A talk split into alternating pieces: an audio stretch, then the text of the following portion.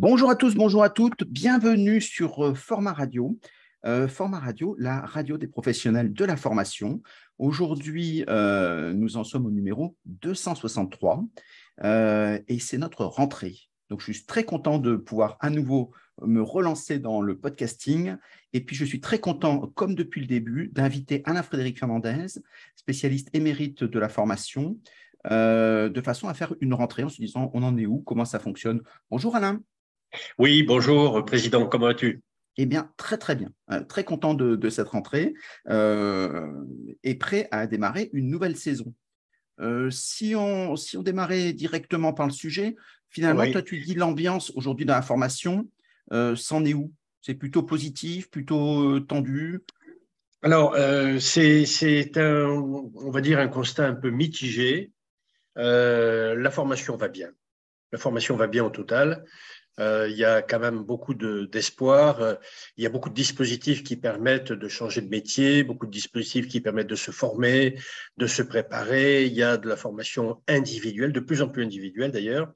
Il y a des budgets, mais au total, euh, ça suppose quand même que l'entreprise et le salarié s'entendent bien, puisque tous les dispositifs sont orientés vers le salarié et plus particulièrement vers l'emploi ou la mobilité du salarié. Autrefois, la formation, alors je vais pas revenir en 1971, hein, c'était sous les pavés la formation, mm-hmm. il fallait s'amuser, se détendre. Aujourd'hui, il ne s'agit plus de s'amuser, de se détendre, il s'agit de, trouver de la main-d'œuvre qu'on ne trouve pas. Il y a un vrai, vrai déficit de main-d'œuvre. Donc, il faut qualifier ces salariés. du, point de vue des entreprises du point de vue des entreprises, oui. du point de vue des entreprises. Et, donc, il y a du travail pour tout le monde. Si tout le monde veut travailler, il y a du travail pour tout le monde. Hein. Moi, je traverse la rue, euh, je t'en trouve, hein, du travail. Très bien. voilà. Et, donc, euh, ça, c'est le côté positif. L'autre côté, c'est que l'État a quand même euh, totalement recentralisé la formation professionnelle. Les régions ont perdu beaucoup de leurs prérogatives. Euh, les OPCO ne font plus la collecte. Le CPF n'est plus géré par les OPCO, mais par la Caisse des dépôts. La collecte, c'est l'URSSAF. Le Big Boss, c'est France Compétences. Ce n'est plus réellement les syndicats. Et donc, on peut dire qu'il y a eu un, coup de, vis euh, qui, euh, qui a amené l'État à se dire, ben, dans le fond, je vais moi-même diriger la politique de formation et l'orienter vers l'emploi et surtout la mobilité euh, interne et externe. Et, finalement, c'est une bonne chose? Ça donne un pilote dans l'avion ou c'est euh, une bureaucratie? Alors, c'est une euh, bureaucratie, bureaucratie quand même, puisque j'ai vu sur le jaune 2022 que, par exemple, les régions consacrent sur la formation les 67% des dépenses de la région sont des dépenses de fonctionnement. Ouais. Ce ne sont pas des dépenses d'investissement. que le budget Autrefois, on parlait de 34 milliards d'euros pour la formation, tu te souviens euh, En 2022, ce sera 27 milliards.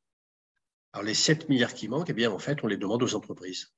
C'est-à-dire que la dépense n'aura pas beaucoup baissé, mais on va demander aux entreprises d'investir et donc, elles vont être, et là je parle aux, responsables de formation, elles vont être de plus en plus sollicitées pour, je parle des, bien sûr, les responsables de formation vont être de plus en plus sollicités pour indiquer quel est le ROI de chaque action de formation. À quoi ça sert? Est-ce que ça rapporte quelque chose? Est-ce que ça vaut le coup d'investir? Parce que la formation est devenue un investissement. Une fois que j'ai payé mon impôt de 1,68%, tout le reste, il faut que je le trouve. Donc, comment passer de 1,68 à 3%, qui est la moyenne? Ben, C'est-à-dire que les entreprises payent la différence en investissant. Ça, c'est le Quand tu disais qu'effectivement, il y avait des problèmes de, dans le fonctionnement euh, bureaucratique ou administratif, euh, on se retrouve sur les mêmes résultats que l'éducation nationale, où effectivement, la majorité, c'est à peu près le même taux, euh, sont dans les frais de fonctionnement et non pas dans ceux qui dispensent de la formation. Tout à fait, tout à fait. Et d'ailleurs, tout l'argent de la formation n'est pas dépensé. Il y a beaucoup, beaucoup d'argent qui n'est pas dépensé. C'est la raison pour laquelle j'encourage les organismes, les responsables de formation de, ben de, de contacter les organismes de formation pour savoir quels sont les financements disponibles. À ce jour, puisqu'on parle de structure, mm-hmm. il y a 78 euh, euh, financeurs de la formation, il y a 500 dispositifs de financement et il y a quelque chose comme 4350 bureaux où je peux demander de l'argent pour la formation. Donc il y, a, il y a de la logistique. Il y a de la logistique. Il y a vraiment il y a, tout ce qu'il faut. Il y a de la logistique. Mais malheureusement, et puis en plus, ces gens ne se connaissent pas entre eux. C'est voilà pourquoi il y, a, il y a beaucoup de difficultés à financer la formation. Donc, tu disais effectivement que donc il y a de l'argent. Est-ce que finalement le responsable de formation devient un chasseur de primes en oubliant son métier qui est aussi euh, de former Alors, son métier, bien sûr, c'est de former, mais c'est plus simplement que c'est plus simplement de la logistique, comme ça l'a été. Aujourd'hui, il a des missions beaucoup plus variées. Euh, il va chercher de l'argent. Parce que son entreprise ne lui en donnera pas obligatoirement suffisamment. Et elle va être de plus en plus regardante. Hein, les, DAF, euh, les directeurs financiers vont regarder de plus en plus les dépenses de formation en disant qu'est-ce que ça rapporte? D'accord? Mmh. euh, Et ils auront d'autres missions, comme trouver des nouvelles technologies pour la formation, des nouvelles pédagogies. Hein, tu es bien placé pour, pour nous parler du digital, et, etc. Et puis, euh, et puis, il y aura encore d'autres missions qui sont des missions de suivi individuel des programmes, puisque aujourd'hui, la formation, c'est-à-dire c'est le nouveau nom de la GPEC, e hein, la GEPP, euh, gestion des emplois et des parcours professionnels, c'est-à-dire qu'on va considérer que l'unité de mesure dans l'entreprise, ce n'est pas la formation, mais c'est le parcours de chacun des acteurs de l'entreprise le parcours des potentiels, le parcours des salariés, le parcours des experts, etc. etc. Et, donc, euh, alors, euh, quand on, quand on, aborde cette notion de parcours, euh, comment est-ce qu'on fait pour que justement on puisse individualiser? C'est des politiques de big data qui ne marchent pas très très bien dans la formation. Il n'y a pas un engouement sur, le, sur justement cette industrialisation avec l'intelligence artificielle sur, sur ces parcours? Ben, Il faut revenir à des choses plus simples. Il faut revenir à des choses plus simples, c'est qu'il y a six étapes dans la vie d'un salarié, dans une entreprise, hein, bien sûr. Il y a son euh, recrutement, puis son intégration, ensuite sa formation, euh, ensuite sa performance, parce qu'il faut aussi qu'il devienne performant. Ensuite, il y a la mobilité, et le cas échéant, pour finir, il y a la reconversion. Donc, si on arrive à positionner chacun des salariés dans une de ces étapes, on peut ensuite, en, en se servant bien de ce qu'on appelle, et qui sont malheureusement mal utilisés, les entretiens professionnels ou les entretiens de formation, on peut savoir quels sont les besoins réels. Or, les besoins réels, ce ne sont pas ceux qui sont exprimés par les salariés, ni ceux qui sont exprimés par leur manager la plupart du temps. Les besoins, les gens ne les connaissent pas. Comment est-ce qu'on fait bah, parce qu'ils ne savent pas quel va être leur futur métier. Ils ne savent pas quelles sont les évolutions, euh, quelles sont les technologies qui vont changer leur métier. Euh, quelles sont, euh, par exemple, aujourd'hui, il y a des gens qui font de la formation sur le, ce qu'on appelle la FEST, hein, la formation sur le terrain, en situation de travail. Demain, eh bien, cette FEST se fera à partir de, de la réalité virtuelle ou de la réalité augmentée. Mmh. Et donc, aujourd'hui, ces formateurs-là ne se préparent pas suffisamment. La preuve, tiens, euh, pendant, la, le COVID, pendant la Covid, il y a eu beaucoup de demandes de formation à distance, de web class. Mmh. Eh bien, beaucoup de formateurs ont, déclaré forfait parce qu'ils ne se sentaient pas prêts à mettre en place cette nouvelle pédagogie. Et ceux qui s'étaient préparés avant ont pu, ont pu répondre. Alors ça, c'est pour les formateurs, mais pour tous les métiers, il n'y a pas un seul métier qui ne changera pas. Mais les salariés eux-mêmes ne savent pas comment ça va changer.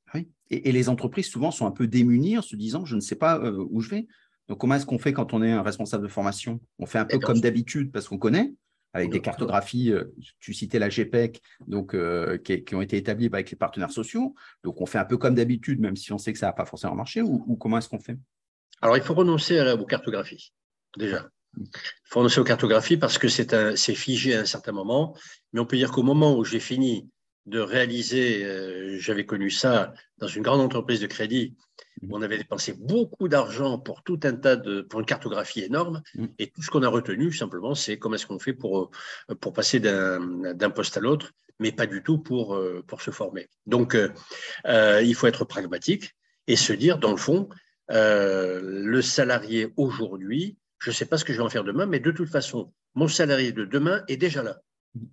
Donc, ce monsieur qui prépare les commandes en ce moment, peut-être que ce sera un jour mon community manager. Mm. Cette personne qui aujourd'hui accueille le public sera peut-être une commerciale à distance. Mm. Et, on ne le sait pas. Et simplement, il faut connaître un petit peu mieux les, aptitudes plutôt que les compétences, mm. connaître les aptitudes des salariés, parce que les compétences, bah, c'est toi qui le dis, hein, elles vont, elles vont, les compétences métiers vont être très très vite obsolètes et les vraies compétences, ce sera des savoir-être, des soft skills, mm. qui représenteront 90% du métier. Donc, aujourd'hui, le responsable de formation, il doit considérer chaque individu comme une personne à part entière et non pas comme un consommateur de formation, supprimer les catalogues, mm. supprimer les catalogues, ça, ça fait beaucoup de mal à la formation, et, puis peut-être diriger un petit peu le CPF, c'est-à-dire euh, créer un véritable accord de CPF ou un règlement de CPF pour que l'entreprise intervienne, non pas qu'elle force les salariés, mais qu'elle leur fasse un, elle leur mette un marché en main en disant si vous faites un certain nombre de formations qui vont bien dans le sens de l'évolution que vous souhaitez ou du métier que vous voulez faire, eh bien on est prêt à vous aider soit en vous permettant de vous remettre en temps de travail, soit même en ajoutant, en abondant euh, de l'argent dans ce CPF. Le CPF, c'est un, un échec euh, retentissant. Oui, exactement. Donc, on, arrive, euh, mais c'est aussi parce que les, salariés n'ont jamais fait de la formation. il n'y a pas une appétence, un désir de formation spontané. Il y a un désir d'apprendre, mais pas de formation. Et donc, il faut bien qu'il y ait des intermédiaires. Et aujourd'hui, il n'y en a pas. L'intermédiaire naturel, c'est l'entreprise. Quand tu proposes justement ces, ces accords cadres qui permettent justement de se dire, bah, l'entreprise d'abord fait publicité, dit que vous avez un avantage supplémentaire à celui qui est proposé. Dans ces cas, elle fait son rôle de socialisation. Ah en fait, en fait la formation devait être pratiquement la même pour tout le monde, mm. en fonction de son niveau. C'est qu'on doit aller vers des soft skills, c'est-à-dire ces compétences, euh, ces compétences euh, valables dans tous les métiers, ces compétences de, comportement, d'utilisation des réseaux sociaux, d'utilisation de, euh, des, des, outils de décision, etc et de travail à distance. Bref, toutes ces soft skills qui sont, des, qui sont présentées par, euh, en particulier, l'école de Palo Alto. Mmh. D'accord? Et donc, euh, j'incite beaucoup nos, nos auditeurs à, regarder quelles sont ces dix compétences. Ça devrait être la base de, de, la formation pour tout le monde. Et puis, le deuxième point, c'est euh, apprendre les nouveaux outils. Puisque de toute façon, tout le monde passera un jour par la reconnaissance, par des lunettes euh, qui remplaceront des ordinateurs. Ils passeront tous par des lunettes de réalité virtuelle ou de réalité augmentée.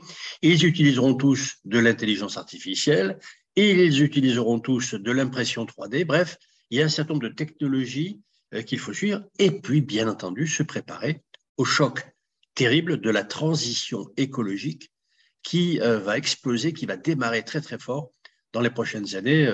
En ce moment, on est en train de faire un procès au PSG parce que les, les footballeurs se déplacent en avion. Euh, voilà, et bon, alors ils ont répondu qu'ils ne peuvent pas se déplacer en char à voile, mais d'un côté et de l'autre, entre les deux, il y a sans doute un juste milieu. Mm. Et, et, ce sera valable dans l'entreprise qui aura beaucoup, beaucoup, beaucoup de contraintes. Et d'ailleurs, les salariés eux-mêmes, dans les nouvelles générations, imposeront des contraintes à l'entreprise. Euh, elles seront très, très vigilantes sur euh, l'empreinte carbone, sur le recyclage, etc. etc.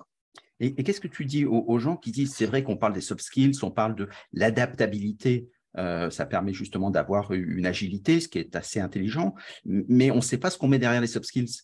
on met des titres, mais on ne sait pas ce que ça veut dire vraiment.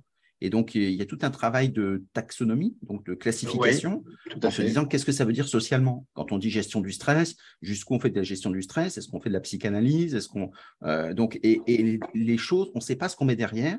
Il y en a qui parlent, de, par exemple, de, bien-être avec euh, le mindfulness, euh, qui est la pleine conscience, pardon, euh, qui, consiste à dire il y a plein de techniques hyper intéressantes, c'est passionnant, mais où on met le curseur dans l'entreprise? Comment on gère ça? Alors, ça dépend bien sûr de la culture de l'entreprise, ça dépend aussi de la culture de ses salariés, de leur âge, parce qu'effectivement, on n'a pas les mêmes approches. Mais les, les, soft skills, ce c'est quand même quelque chose de plus précis que, des, que uniquement du comportement. Hein. C'est-à-dire, voilà, euh, un exemple dans les soft skills, il y a ce que l'on appelle euh, l'intelligence sociale. L'intelligence sociale, ça consiste non pas à apprendre à bien parler, etc., ça consiste à se mettre en phase avec ses interlocuteurs pour obtenir des résultats. C'est vraiment le sens du résultat. Mmh. Et pour ça, quelles sont les attentes de mes interlocuteurs? Chose qu'on ne faisait pas obligatoirement ou alors qui était réservée à des métiers de contact. Aujourd'hui, dans l'entreprise, tout le monde est un client interne. Mm. Et, j'ai besoin euh, que d'autres personnes dans mon entreprise euh, fassent quelque chose pour moi et en échange, je fais quelque chose pour eux. Mm. Eh bien, ça veut dire que euh, cette compétence très, très importante, l'intelligence sociale, et qui est la deuxième d'après Palo Alto. La première, c'est la vision de fond. C'est la vision de fond, c'est-à-dire que très souvent, on nous a appris à apprendre par module, on nous a appris euh, à apprendre des, par exemple, lorsqu'on étudie la formation, on étudie les articles, on étudie les dispositifs, Alors qu'en fait, il faut commencer par avoir une vision systémique. Et la vision systémique, eh bien, il y a des formations pour la vision systémique. Est-ce que tu dirais que c'est le retour de, la connaissance, c'est-à-dire euh, d'avoir cette notion de culture quand tu parlais du numérique, culture du numérique, pratique du numérique, mais au départ, culture pour comprendre? Oui, oui c'est ça. C'est-à-dire qu'à partir du moment où je sais me servir de tous ces outils, je n'ai même plus besoin d'apprendre un métier, puisque dans les outils, il y a aussi des capsules qui vont m'apprendre ce métier. Mmh. Euh, je prends un exemple. Chez Primagaz, euh, une des, compétences des chauffeurs de, de citerne, c'est de vérifier que la cuve est vide, puisque c'est du gaz. Et donc, si la cuve n'est pas complètement vide, il pourrait y avoir un incident. Je ne peux pas mettre une bougie dedans pour savoir s'il y a du gaz parce que ça peut se terminer. Pareil pour les appareils électroniques qui pourraient avoir un court-circuit ou quelque chose. Donc, la technique qu'apprennent aujourd'hui les chauffeurs, qu'ils apprennent depuis, depuis que les citernes existent, mm. c'est de donner un coup de clé à molette dans la citerne et d'écouter le bruit. Oui. Mm. Bah, ça, ça pourra s'apprendre avec une petite capsule. Et mm. c'est-à-dire que dans chaque métier, tous les experts auront produit des centaines et des centaines de capsules. Tiens, c'est ce que fait notre collègue que tu connais bien, Céline Cussac, mm. chez Natixis, qui est en train de, publier des dizaines et des dizaines de petites capsules pour faire passer tous les détails de, son, de ses métiers de la banque mm. euh, aux, salariés. Donc, euh, il n'y aura pas besoin d'apprendre, il y aura pas besoin d'apprendre les métiers, il faudra juste apprendre à utiliser les outils et à se comporter avec les autres. Mm. Ça, c'est l'avenir de la formation. Est-ce que finalement, à force de faire ces bibliothèques, parce que les plateformes LMS, c'est ça, hein, on met tout en ligne, euh, surtout comme une fois que c'est produit, l'usage est scalable, comme on dit. Euh, est-ce qu'il ne manque pas aussi une dimension de marketing qui consiste à dire il faut donner l'envie, par exemple, faire des communautés apprenantes, pour, des, pour entendre des choses que quelqu'un qui va me dire sur cette cuve, qui va me dire bah, moi j'ai pratiqué, ça marche. Et donc le fait de savoir de pair à pair, la personne l'a fait, ça me donne l'envie de faire. Donc de travailler sur cette idée d'envie, parce que quand on met tout à disposition, c'est très bien. On a tous les deux été un peu dans le retail, donc on sait très bien que dans le retail, quand on a trop de choix, on ne choisit plus. Donc il faut quand même qu'il y ait cette sélection et donner l'envie. Oui, alors donner l'envie, ça veut dire, bah, c'est toi qui le dis, qui, l'a dit pendant très longtemps, érotiser la formation, hein. lui, donner, lui donner une certaine attractivité, mais surtout montrer à quoi elle peut servir. Parce qu'aujourd'hui, le salarié n'a pas une vision de l'avenir. Je prends un exemple. Mm. Euh, les entretiens professionnels ont démontré qu'environ 2% des salariés ont un projet professionnel exprimé. Mm. Ça fait peu. Mm. L'objectif, c'est 100% de projets professionnels. En fait, c'est un petit peu ce que résumait une de mes élèves à, la Sorbonne, euh, qui a écrit un mémoire qui s'appelait Le sixième savoir. Et ce sixième savoir, c'est savoir devenir. Mm. Il y a le savoir, savoir-faire, mm. savoir-être, ensuite le savoir-faire faire, le savoir-apprendre. Peter mm. Senge, dans son livre. Euh, elle nous parle du savoir devenir, c'est-à-dire je suis salarié, mais en même temps, je suis à mon compte. Mm. D'ailleurs, il y a une grande tendance aujourd'hui, c'est que euh, près de 25% des salariés euh, envisagent d'avoir un deuxième travail en plus de leur travail. Mm. Donc, le salarié est à son compte, et ce qui veut dire qu'en permanence, il doit faire du marketing et vérifier vers quel métier il pourrait aller pour avoir un complément. En fait, son entreprise, ce n'est plus son seul objectif. Son entreprise, c'est pour vivre, survivre et avoir une couverture sociale, couverture médicale, etc. Et une deuxième entreprise pour essayer de gagner beaucoup plus rapidement avec des nouveaux métiers. Donc euh, aujourd'hui, le, salarié euh, doit être tout orienté vers son savoir devenir. Qu'est-ce que je vais devenir Un peu comme disait Louis Funès, qu'est-ce que je vais devenir? Je ne sais rien faire, je suis ministre. Mm, mm, mm. Mais est-ce que tu dirais que ce savoir devenir se repose sur le projet projet professionnel par exemple, ou est-ce qu'il se repose sur l'opportunité, devenir opportuniste, donc être sur des lieux d'opportunité pour saisir ce que je n'ai pas anticipé, mais qu'on propose Tout à fait l'opportunité. Tout à fait l'opportunité, mais surtout la rencontre avec le CEP, le conseiller en évolution professionnelle, pour savoir quels sont, pour me faire aider, pour savoir quels sont les, les, les endroits où je suis le plus efficace, quelles sont mes véritables aptitudes, sachant que les aptitudes, elles sont terminées après six ans. Mm. après l'âge de 6 ans. Et elle n'évolue plus dans la vie. Mm. Donc, euh, tu peux observer des gamins qui sortent de, de la, la, grande section en maternelle, quand ils arrivent au CEP, l'enfant est le fils de l'homme. Hein, euh, mm. Donc, euh, au CEP, on sait quel sera l'adulte. D'accord? En revanche, ses compétences, il peut acquérir, sauf, sauf impossibilité physique ou matérielle, il peut exercer n'importe quel métier. La seule chose, c'est qu'il faut qu'il ait une appétence pour quelque chose ou une aptitude qui lui permet d'être meilleur dans un domaine que dans un autre. Donc, ça repose bien sûr sur ce que je sais faire, ce que j'ai envie de faire, mais en même temps, et tu as raison, sur des opportunités.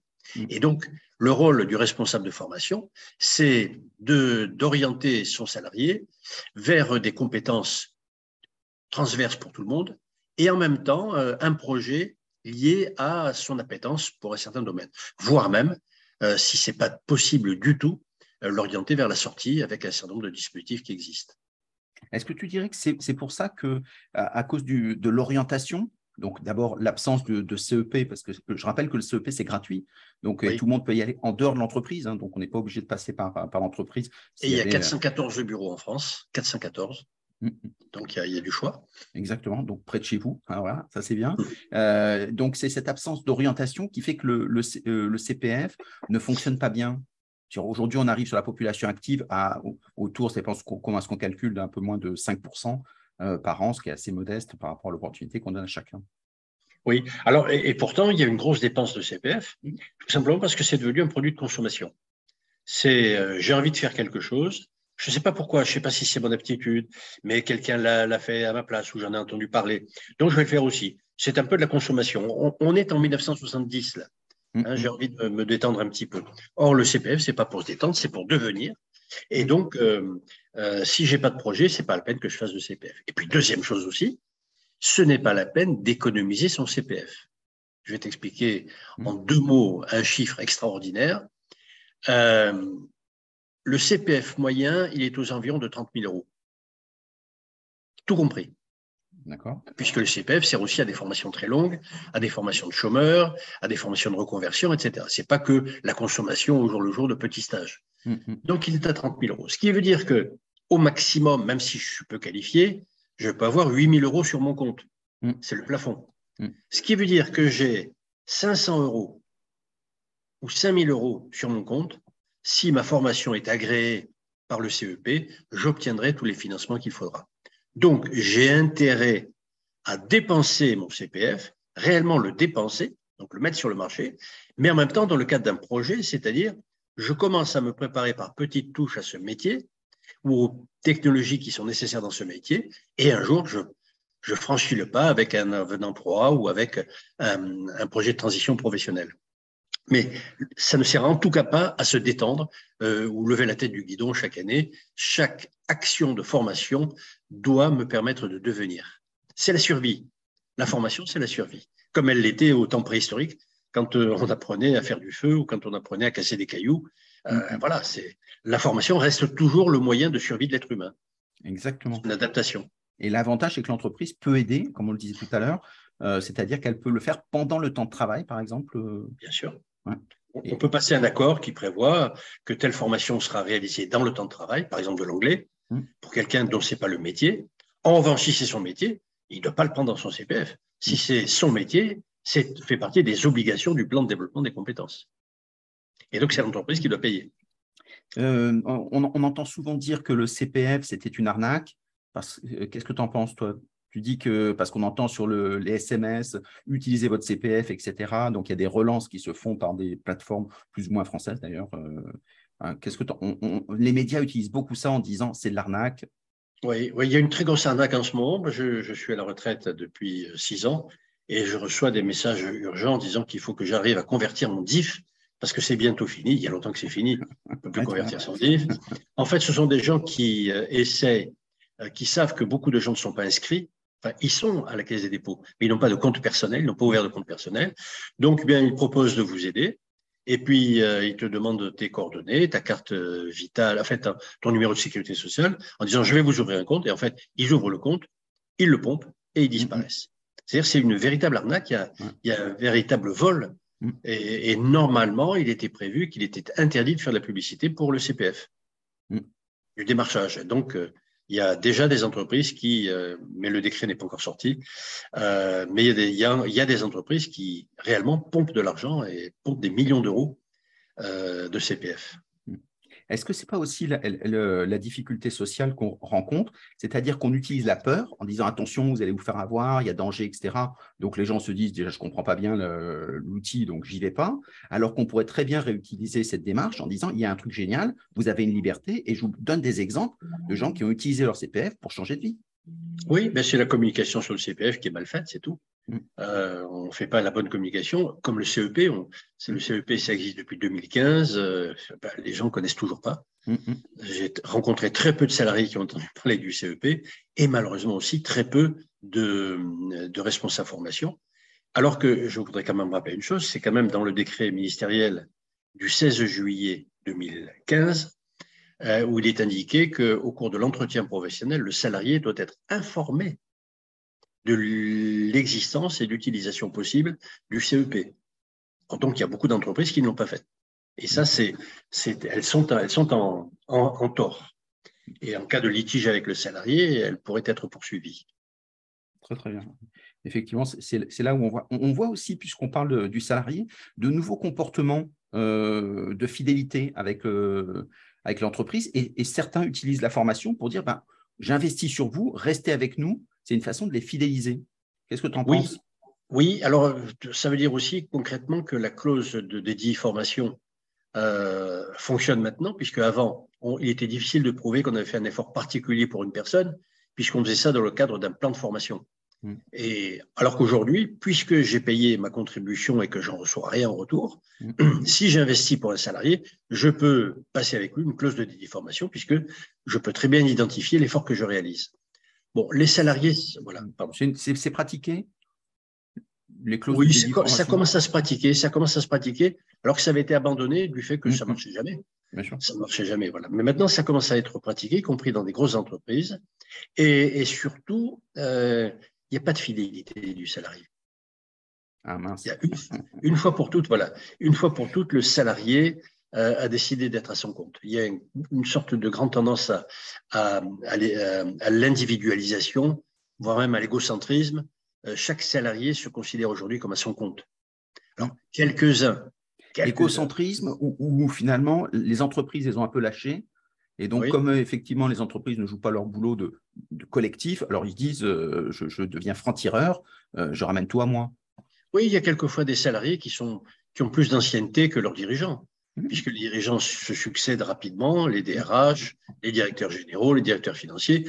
Donc, un salarié qui a 7-8 ans d'expérience, ben, il a l'impression qu'on ne le connaît pas, mais que lui connaît les dirigeants. Mmh. Mais les dirigeants ne le connaissent pas, mmh. parce que quand il passe pour un peu de temps, ils ne, connaissent pas tous les salariés. Voilà.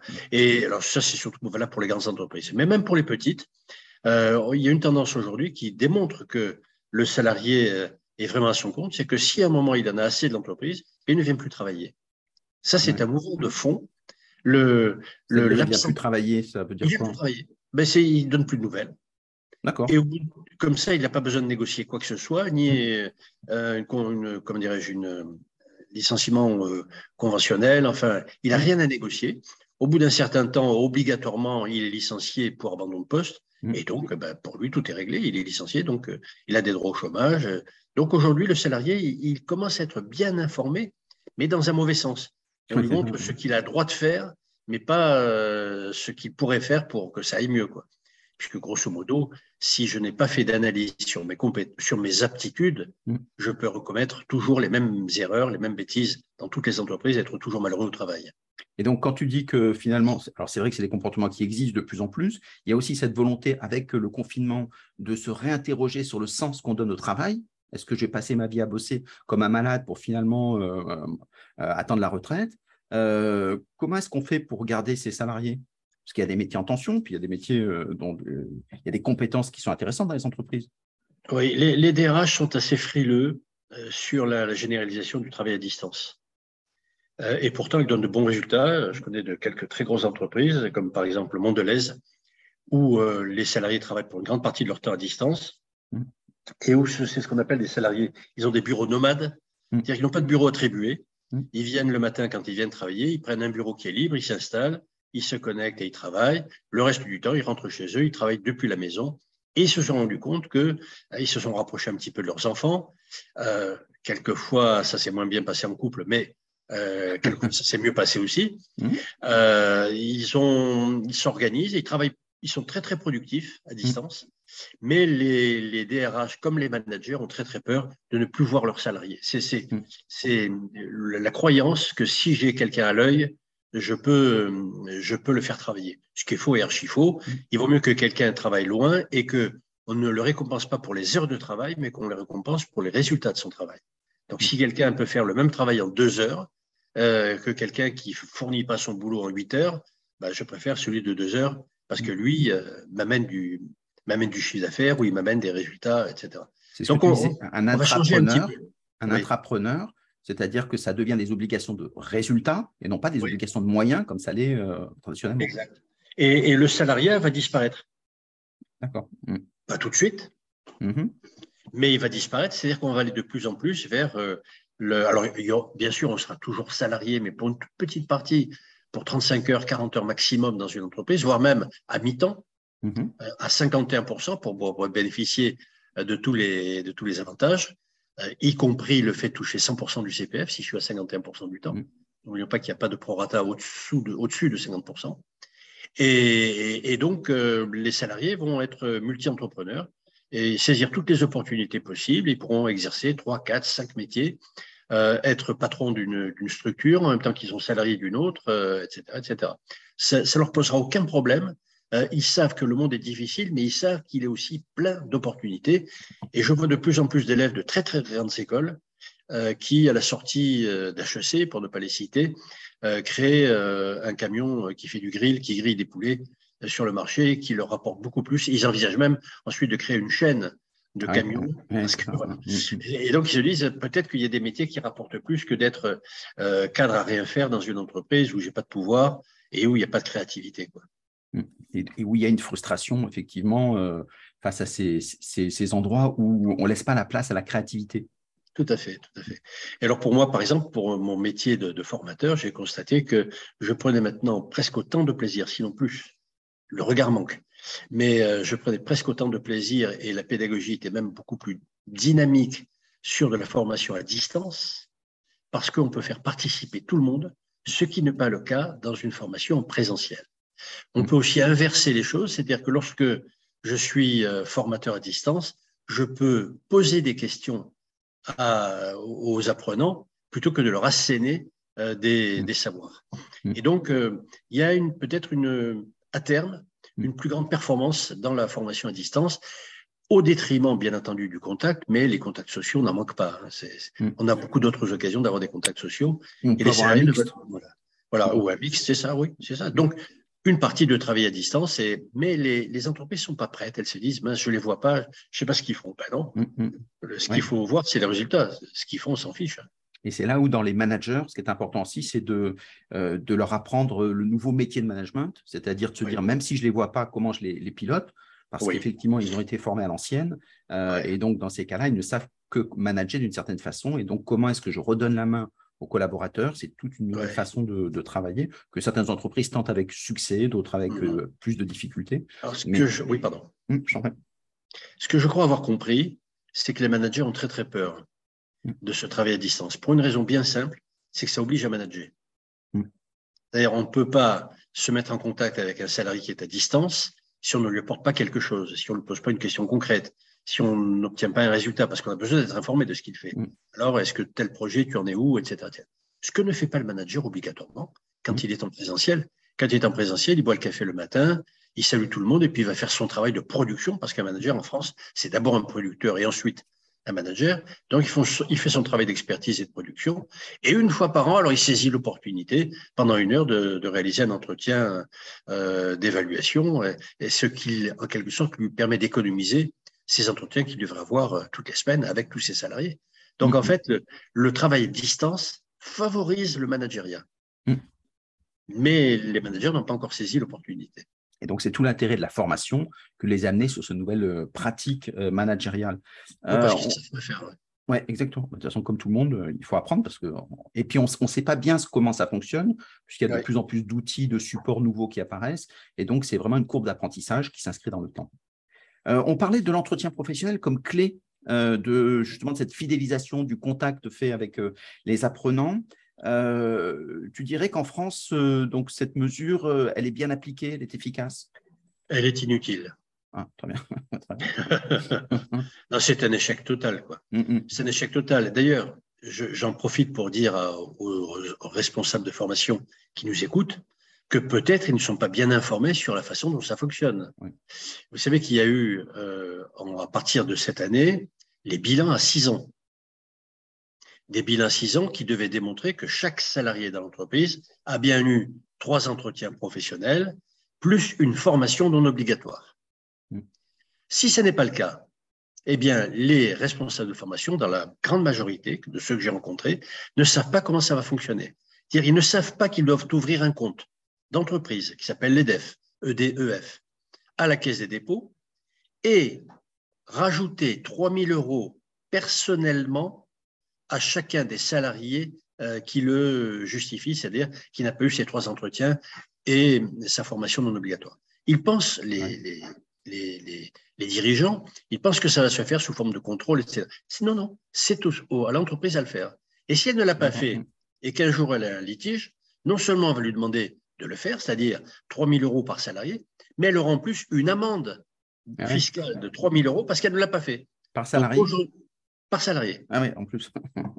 Donc aujourd'hui, les entreprises ne savent pas qu'elles sont assises sur un tonneau de, poudre et, et l'entretien professionnel, il a servi juste, juste à créer cette, cette insécurité et, cette nouvelle dette mm. euh, à laquelle les entreprises devront faire face. Donc moi, le conseil que je donne aux entreprises, c'est de donner un vrai sens à l'entretien professionnel, et soit elles peuvent le traiter et se servir de cet entretien professionnel pour euh, préparer la formation, préparer l'avenir, les mobilités et tout, soit euh, elles le font ben, tout simplement de façon formelle, c'est-à-dire, on parle même en ce moment, c'est quelque chose qu'on est en train de développer, d'entretien professionnel sous forme d'appli, mmh. euh, dirigé par le salarié lui-même, puisque en fait, c'est le salarié qui bénéficie d'entretien professionnel.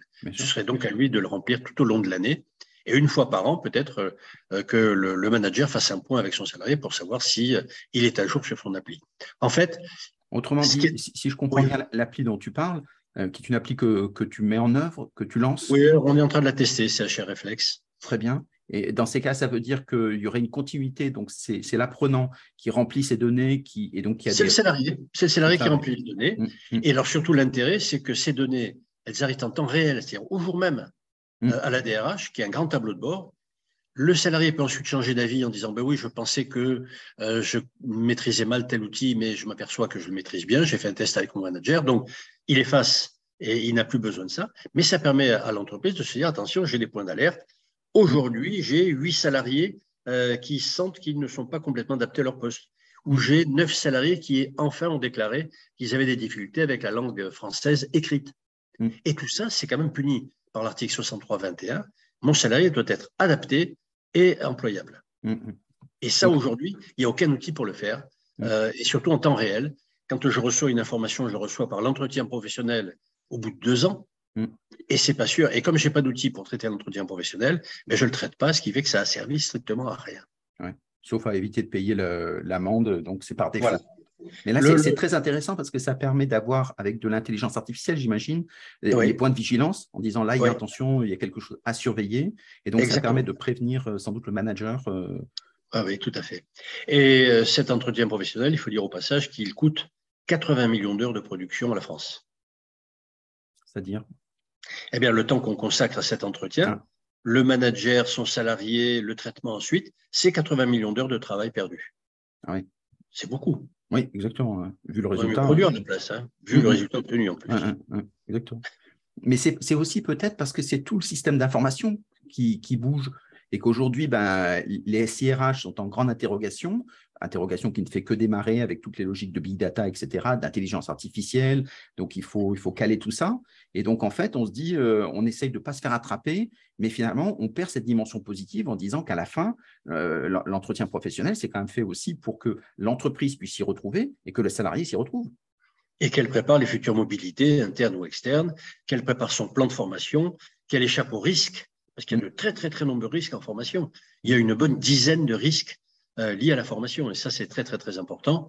Il faut bien les identifier, les risques pour un salarié qui n'est pas adapté à son poste, un salarié qui n'est pas employable, un salarié qui est en retard sur son bilan à 6 ans, un salarié qui n'a pas eu l'entretien de reprise d'activité qu'on appelle aujourd'hui l'entretien professionnel, etc., etc. Il y a comme ça un certain nombre de risques et, il faut pouvoir les maîtriser en temps réel et non pas avec un décalage, ce qui fait le management d'aujourd'hui, euh, puisque tout repose sur des entretiens annuels ou euh, tous les deux ans, eh bien, on n'a pas en temps réel l'information.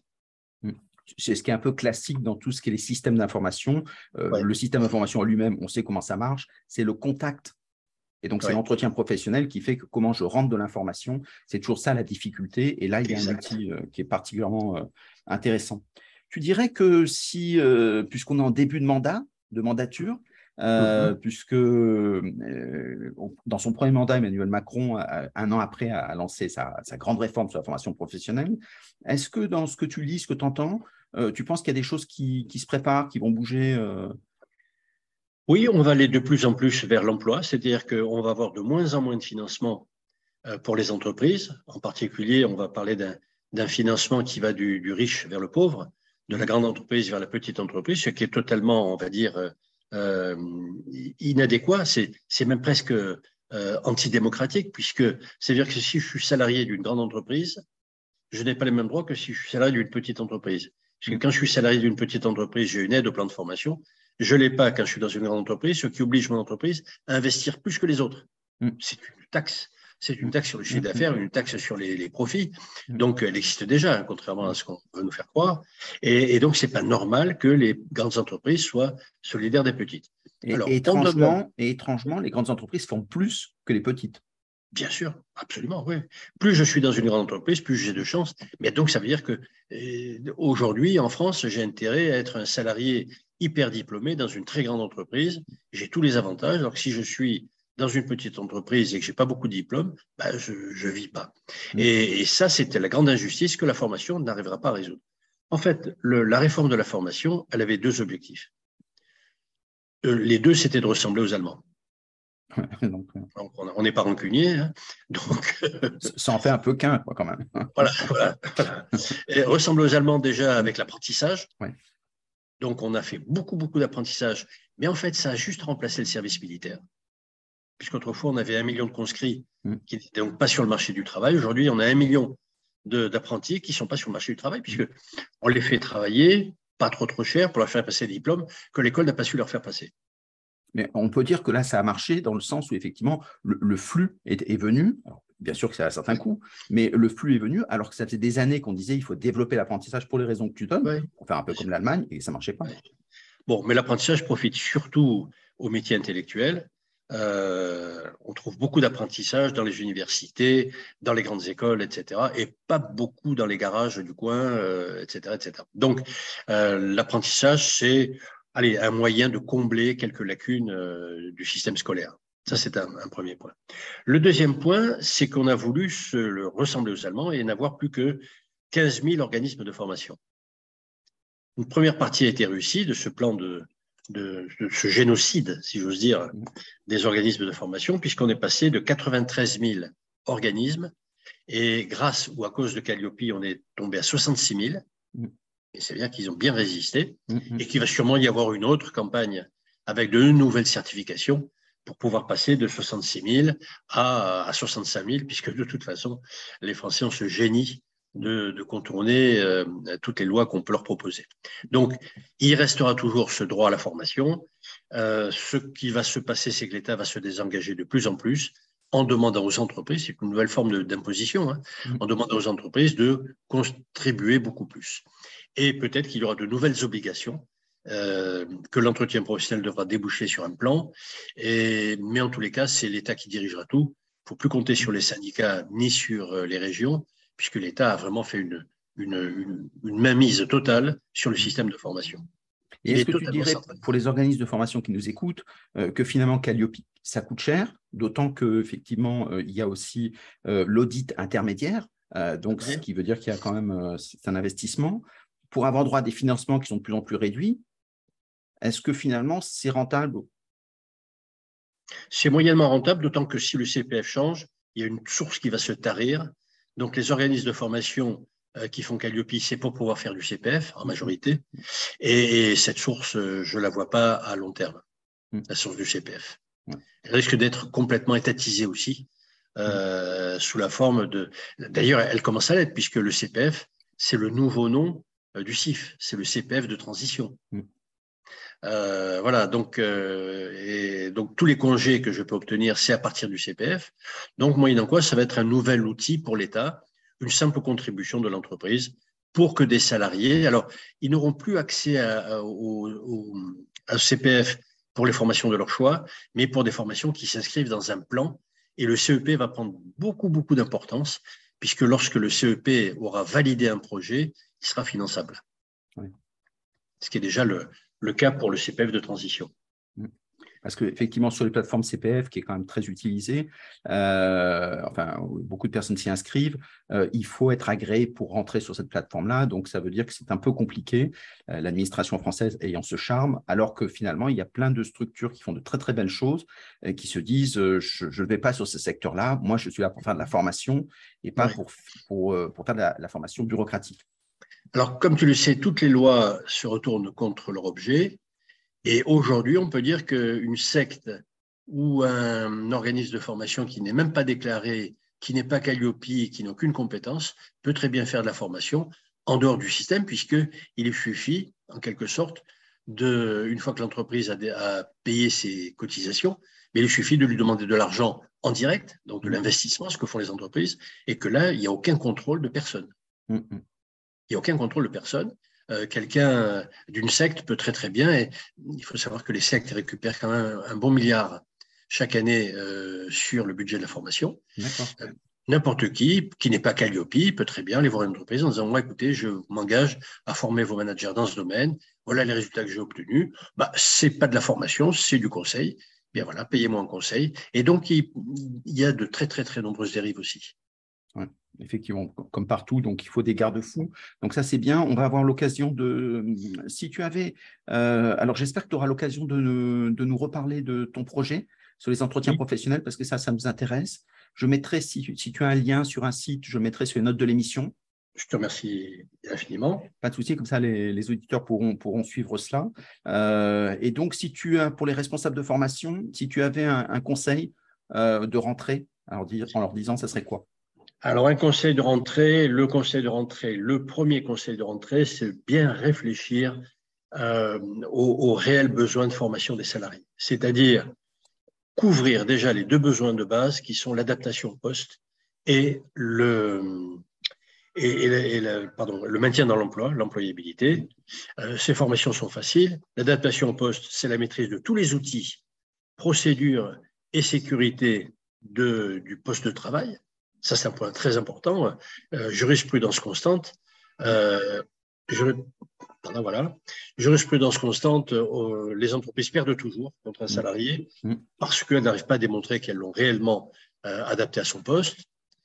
Et deuxièmement, bien l'employabilité, l'employabilité qui repose sur trois choses. C'est le congrès de, de, Lisbonne 1999, traduit en France par le fait que je dois maîtriser la langue française parlée et écrite, Or, il y a quand même 10% d'illettrisme dans les salariés français. C'est dramatique. Mm-hmm. Euh, il faut maîtriser aussi l'accès à Internet. On voit que 95% des formalités aujourd'hui se font via Internet. Et le troisième point, c'est de travailler en équipe, soit avoir été formé pour, soit avoir une expérience de travail en équipe. Donc, si je, moi, responsable formation, je ne m'occupe pas de ça, je fais courir un risque très, très, très important, un risque contentieux, voire même pénal, euh, à mon entreprise en cas de faute commise par un salarié. Mm. Donc ça, c'est la première chose à faire. Et ensuite, se dire, maintenant, j'arrête tous les catalogues, etc.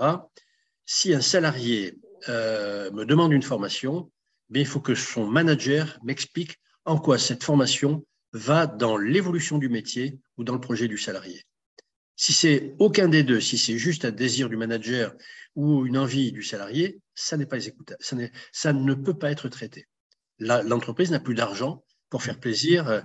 La mm. formation n'est plus un, moyen de compensation sociale parce que j'ai pas eu d'augmentation de salaire ou de choses comme ça. Ah, impeccable. Au moment où les, les plans de compétences sont en train de se rédiger, dans ces cas-là, bah, c'était le moment d'avoir des, bons conseils, les bons conseils d'Alf. Euh, merci Alf. Si on veut te suivre, comment est-ce qu'on fait pour ou te poser des questions en disant euh, j'aimerais bien aller plus loin? Bah, ce qui serait pas mal, ce serait de t'envoyer un mail à toi, ce qui te permettrait de suivre cette mhm. actualité. Et si tu me les transmets, dans les 48 heures, j'aurai répondu. Impeccable. Voilà. Donc, n'hésitez pas à le si faire. Si tu me les forwarder, comme on dit en français, Très bien. comme ça, je pourrais upgrader la connaissance. C'est clair. voilà, donc on, on voit qu'on prend une dimension internationale. Donc, Voilà, ça, c'est clair. Donc, ça, c'était euh, le message. En tout cas, merci beaucoup, Alf, euh, dessus. Et ça nous permet de, d'a- de démarrer notre, notre saison. Euh, donc, ben, bon travail à tout le monde. Merci, Alf. Merci, au revoir à tout le monde.